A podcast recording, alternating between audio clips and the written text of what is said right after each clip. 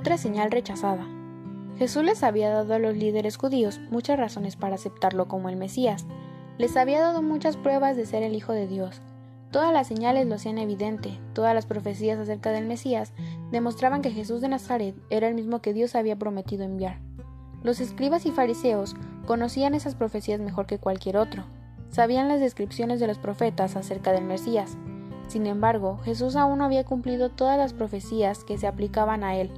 Estas eran profecías que los escribas y fariseos deseaban ver cumplidas, así que pasaban por alto las demás. Los milagros que Jesús hacía eran señales que probaban que era el Hijo de Dios. Esos líderes judíos tuvieron que decidir si iban a creer esas señales o no, pero desde el comienzo ellos decidieron rechazarlas.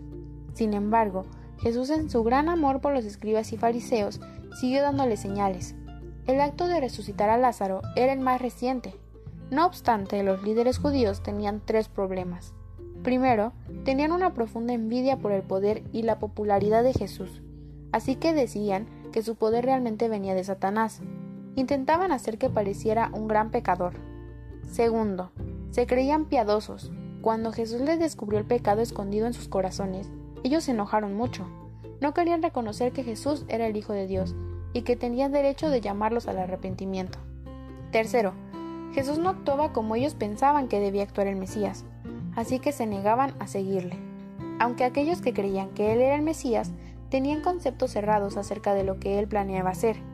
Pensaban que sería un líder terrenal y esperaban el momento en que sería coronado rey. Esto generaba un gran problema para Jesús, porque eso no era lo que él había venido a hacer. Así que, cuando las personas que él sanaba se daban cuenta de que él era el Hijo de Dios, Jesús les mandaba que no se lo dijeran a nadie, y cuando los judíos querían hacerlo rey a la fuerza, él se les escapó. Pero ahora Jesús llegaba al fin de su vida.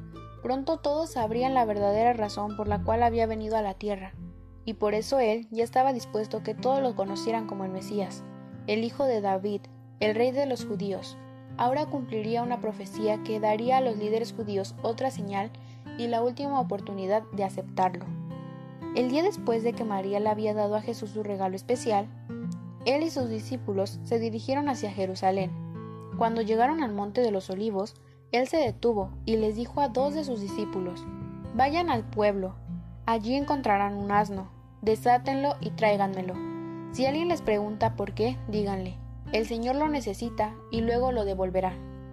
Los discípulos entraron en aquel pueblito cercano, y tal como se les había dicho, hallaron un asno atado al lado de una puerta, cerca de donde se unían dos caminos. Entonces comenzaron a desatarlo. Los dueños que estaban allí les preguntaron ¿Qué hacen? ¿Por qué desatan al asno?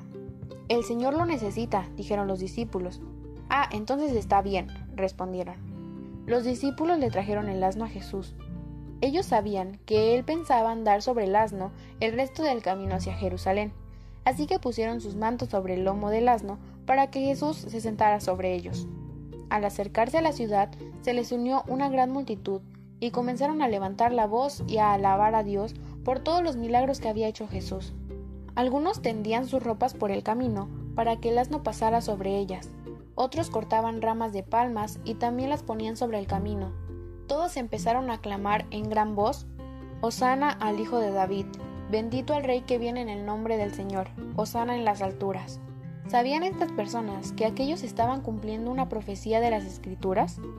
¿Habían leído alguna vez las palabras? Alégrate mucho, hija de Sión, da voces de júbilo, hija de Jerusalén. He aquí tu rey vendrá a ti, justo y salvador humilde, y cabalgando sobre un asno, sobre un pollino, hijo de asna. En este momento, entraba a Jerusalén el rey de los judíos montando sobre un pollino, un asno, tal como lo decían las escrituras. La gente estaba muy feliz, gritando y alegrándose porque realmente creían que Jesús era su rey.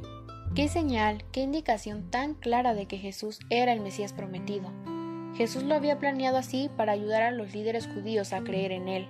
Pero, ¿qué hicieron los líderes con aquella señal? Hicieron exactamente lo que hicieron, con todas las demás señales que Jesús les había dado, las rechazaron.